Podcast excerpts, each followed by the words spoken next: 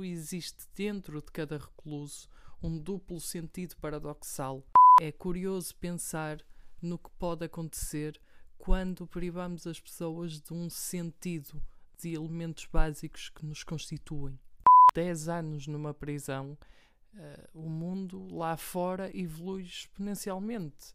Podemos, dependendo das épocas históricas, podemos estar a sair para um mundo que já não é o nosso.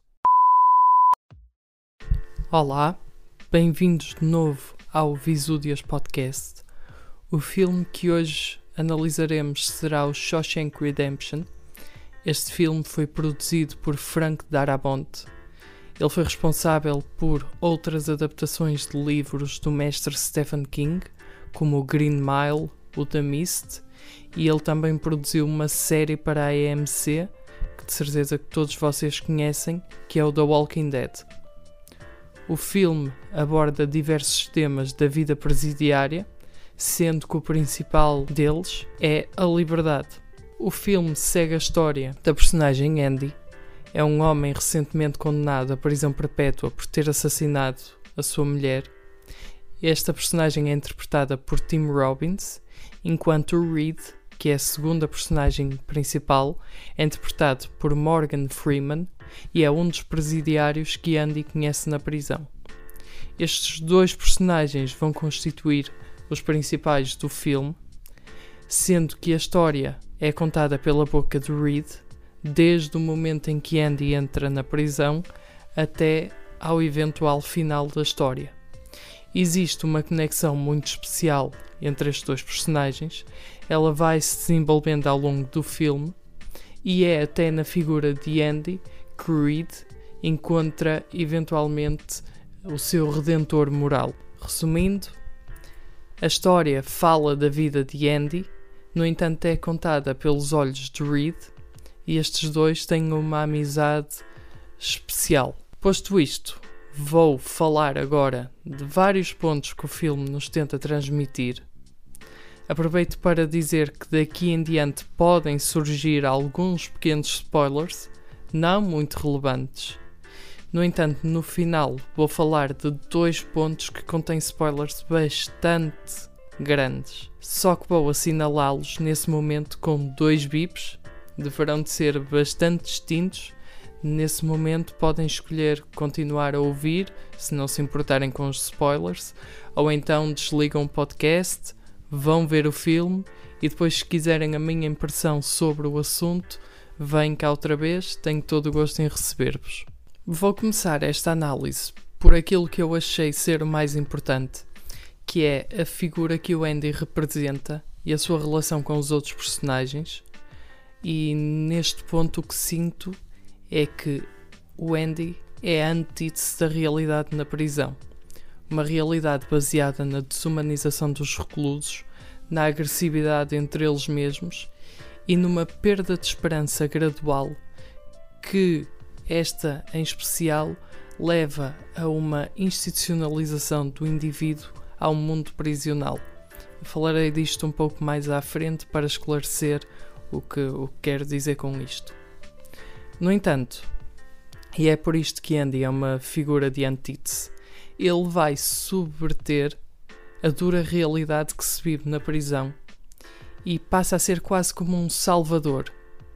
Várias vezes durante a sentença, ele vai arranjar maneiras de despertar os reclusos da sua falta de esperança e devolve-lhes um pouco da humanidade que o muro da prisão lhes roubou. Isto acontece conectando-os com o mundo exterior através de lembranças desse mesmo mundo, como é o caso de música, livros, educação, eu não vos quero spoiler de como é que ele consegue estes recursos, mas o que posso dizer é que em alguns casos de maneira muito arriscada, mas sobretudo sempre muito inteligente. Andy, para mim, é ainda uma figura de redenção, particularmente para Reed. Ele indiretamente vai harmonizar a natureza, o passado e a atual pessoa que é Reed. A relação destas duas personagens é importante ainda num outro ponto, que é na medida em que Reed é assumidamente a única alma culpada em Shawshank, enquanto que Andy desde sempre se assume como o contrário. Tendo feito então uma breve apresentação das personagens e do que elas representam, vou passar para o primeiro, digamos, problema que o filme nos coloca, que é as dificuldades da vida prisional. Isto conseguimos ver através da integração do Andy no sistema, através de dois problemas que ele tem. Um deriva da convivência com os outros reclusos, o outro do abuso de poder das figuras de poder vigente. Estranhamente, por uma quase eh, reviravolta astuta de acontecimentos, o primeiro problema acaba por ser resolvido pelo segundo. Isto em si é uma vantagem para o, para o nosso herói, porque livra-lhe desse problema, ou seja, da, da convivência com os outros reclusos, da convivência agressiva. Por outro lado, deixa-o ainda mais à mercê das garras tirânicas do poder. Uh, só para me esclarecer neste ponto e daqui em diante, quando digo poder vigente, refiro-me, obviamente, ao conjunto da direção e dos guardas. Muito ligado ainda a este problema, temos a, a falsa moral cristã reformista, que é especialmente transmitida pelo diretor e pelo guarda prisional principal, sendo que um é corrupto e o outro é abusivo no uso do seu poder. Isto embora preguem aos reclusos que leiam a Bíblia, que sigam a moral cristã, que reformem o seu comportamento e tenham um maior controle sobre a sua pessoa.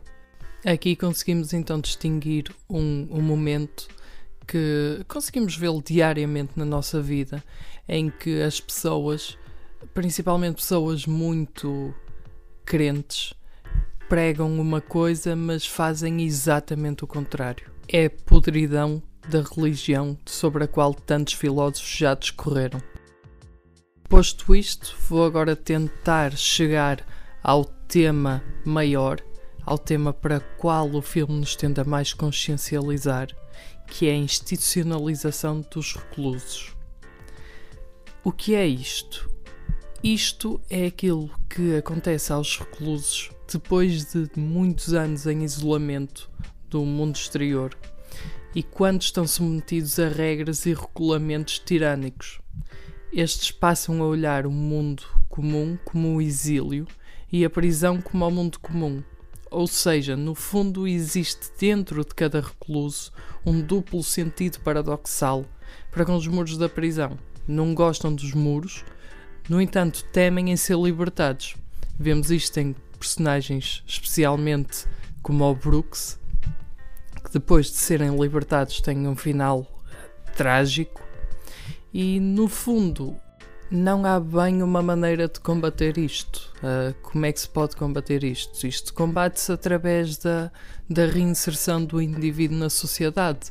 Mas se olharmos a, a países como o nosso, a reinserção do indivíduo na sociedade muitas vezes não é feita da maneira que deveria ser. O indivíduo, depois de sair da prisão, fica completamente sem apoio. E de certa forma, nós vemos isto a acontecer uh, com, no caso do filme Vemos isto a acontecer com os presos, mas no fundo é o que nos aconteceria se estas medidas com as quais temos vivido se se manterem indefinidamente. Ao fim de algum tempo, o que nos acontece é uma perda completa de rumo. A falta de liberdade destrói-nos por dentro. Ainda para mais quando todos os meios de comunicação social nos inspiram diariamente medo é muito fácil olhar para o panorama atual e pensar que se isto se mantiver, nós vamos sentir este mesmo, este mesmo medo do mundo exterior.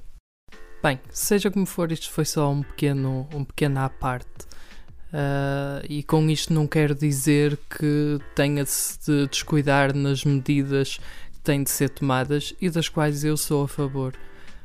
No entanto, é, é curioso pensar no que pode acontecer quando privamos as pessoas de um sentido de, da sua liberdade, de elementos básicos que nos constituem.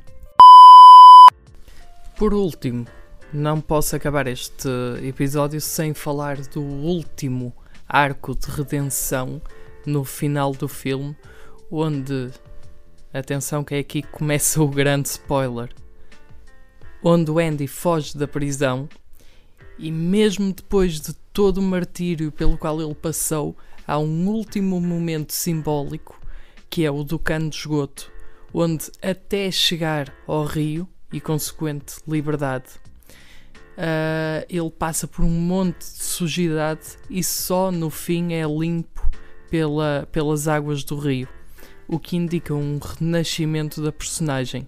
E é aqui que temos aquela, aquele chute fantástico do homem de braços abertos com a chuva a cair e os pingos a, a dar-lhe na cara. Espetacular. Este renascimento conclui também, e simbolicamente ainda, a transformação e redenção progressiva do Reed, que desde a fuga deixa de se importar com a liberdade e faz as pazes consigo mesmo. O que se nota na última entrevista da liberdade condicional, e uh, é, aqui que, para mim, as palavras de Dostoiévski têm um sentido amplo, grande Dostoiévski disse: Para o homem conseguir sair da sua baixeza, deve um pacto concluir com a velha mãe natureza. Eu não quero explicar esta frase. Acho que cada um vai ter a sua própria a sua própria interpretação. Se calhar uns vão inseri-la neste, neste contexto deste filme, outros se calhar não. Mas para mim, eu acho que a frase aqui é cereja em topo do bolo. Bem, por último, antes de concluir esta, esta análise, é ainda importante referir que o Andy dá um significado à vida do Reed.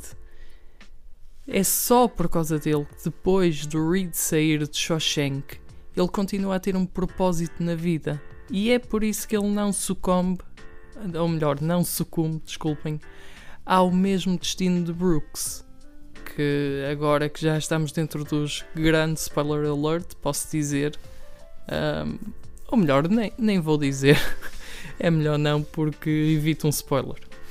Uh, e daí surge o, o belíssimo último ato do filme, onde, onde ambos se reencontram. Para mim são os dois pontos fortes, uh, é quando eles se reencontram num cenário completamente paradisíaco de total liberdade que contrasta muito bem a realidade da prisão. E uh, é o chute em que o, Andy sai de. Para mim são os dois melhores do filme, mas sem qualquer ponta de dúvida. Agora vou deixar um pouco de dois pontos essenciais que este filme deixou a, a pensar uh, e que incutiu em mim. Um é a importância de ter um caminho para viver. O que é que eu quero dizer com isto? É sempre importante termos um, um objetivo, alguma coisa para, eh, para pensar, para nos ocupar. Porque imaginem, o grande problema da institucionalização, da qual falei, é que as pessoas, depois de saírem da prisão, depois de estarem lá tantos anos, primeiro saem para um mundo completamente diferente uh, ah, 10 anos numa prisão, uh, o mundo lá fora evolui exponencialmente. Podemos, dependendo das épocas históricas, podemos estar a sair para um mundo que já não é o nosso. E depois saímos para um mundo em que não temos nada para fazer, não temos trabalho, não temos uh, família, não temos literalmente nada. E isto é uh, se pusermos em paralelismo com a vida de muita gente, é o que lhes falta. É saber o que tem de fazer, ter um objetivo de género. Agora vou, vou tirar um curso, agora quero uh, chegar àquela posição no meu trabalho, agora quero constituir família, fazer isto e aquilo. São coisas importantes. Uh, ter um objetivo. Mas a segunda é a esperança quando se está numa posição como a destes reclusos, a perda de esperança é a coisa que deita tudo a perder. Uh, é a primeira coisa que nos entrega às tentações de sermos pior pessoa ainda. Uh, mas isto, mesmo quando estamos a falar de nós próprios, na nossa vida comum, se nós perdemos a esperança de fazer determinada, de cumprir determinado objetivo, nunca vamos conseguir al alcançar. Por exemplo, eu lembro-me de quando estava no, no primeiro ano de curso de, de Direito e uh, eu lembro-me de haverem pessoas que, ao fim de, de receberem a primeira nota, desesperaram completamente para mim, perderam a, a esperança que conseguiam realmente tirar o curso. Eu vou ser sincero, o meu início de curso foi bastante atribulado. Se eu tivesse perdido a esperança ali, nunca o teria conseguido concluir. Uh, portanto, são estas duas ideias: ter um objetivo, ter um caminho de vida, e a segunda, manter a esperança, sob qualquer circunstância. Isto tenho de admitir que é um post-edit, mas eu esqueci-me de mencionar este ponto que também foi um ponto brilhante do, do filme, que é quando o Andy está numa biblioteca e diz qualquer coisa como uh, lá fora eu era um homem totalmente honesto e tive de vir para a prisão para me tornar torpe. E isto deixou-me a pensar. É uma coisa com a qual os juízes têm de ter muita habilidade, têm de saber gerir muito bem isso, porque não podemos mandar um, uh, por exemplo, uma pessoa que cometeu um crime de pouca gravidade uh, e, e, nunca teve antecedentes criminais e esse tipo de coisas, não a podemos mandar diretamente para, para a cadeia, não a podemos condenar muito, digamos, um, severamente se inserirmos essa pessoa no, no mundo presidiário, ela muito provavelmente sai de lá com vícios, sai de lá muito pior do que quem entrou. E isto é uma coisa que deve pesar sempre na, na medida da, da pena do juiz. Em termos de música, posso-vos dizer que é um filme espetacular. Tem uma banda sonora inovadora, inspiradora, combina muito bem com a essência do filme dá, chega a dar arrepios em algumas partes e uh, acho que exponencializou imenso o, a carga emocional que o filme nos, nos entrega. Para mim, este filme teve muito tempo uh, na, em nota 10, dei 10 estrelas. No entanto, há pouco tempo, por alguma razão, decidi mudar para 9 houve algumas coisas no filme que uh, eram pormenores muito evidentes e que não foram atendidos. E isso é principalmente um, a idade das personagens. Eles estão lá cerca de 20 anos e uh, têm sempre a mesma aparência. E esse tipo de pormenores, para mim, são tão óbvios que impedem que eu dê 10 a este filme. Eu, pessoalmente. Se vocês virem, por exemplo, uh, A Beautiful Mind, o filme passa-se durante praticamente a vida toda da, da, personagem principal e nós conseguimos ver a evolução, o envelhecimento, não só da personagem principal, como por exemplo da mulher, do, dos amigos mais próximos. Portanto, este filme, para mim, por causa de não só desse de alguns outros pequenos pormenores, tive de dar nota 9. Mas estou certo que a maior parte das pessoas que não liguem a esses pequeníssimos pormenores vão achar este filme um nota 10 e se tivesse um, um número maior, era um número maior de certeza. Por último, e antes de me despedir, vou-vos só deixar três curiosidades. Há mais, eu só achei que estas seriam as principais. E começo já pela, pela se calhar mais conhecida, que é o Stephen King nunca descontou o cheque que recebeu por este filme. Ele, inclusive, uns anos mais tarde, emoldurou-o e enviou-o ao Darabont, o diretor, com uma nota que dizia: No caso de alguma vez precisares de dinheiro para a fiança. Espetacular. Um, é uma, um humor um bocado cáustico, mas uh, achei piada a isto. Temos também o, as fotos de presidiário do Reed, que são na verdade o filho do Morgan Freeman, que é quem interpreta o Reed, como já disse. E a última curiosidade é que o set deste filme foi mantido e fizeram dele uma espécie de museu. Se quiserem, podem ir fazer tours pelo set e descobrir onde este maravilhoso filme foi gravado. Despeço-me agora na esperança que tenham gostado deste episódio. Acho que foi, uh, foi um pouco mais apelativo, como é óbvio, do que, do que o primeiro, que foi só a apresentação. Espero que continuem a ver, que tirem daqui algumas reflexões e alguns filmes que, que vos inspirem na vossa vida particular. Espero que estejam bem nestes tempos de pandemia e adeus.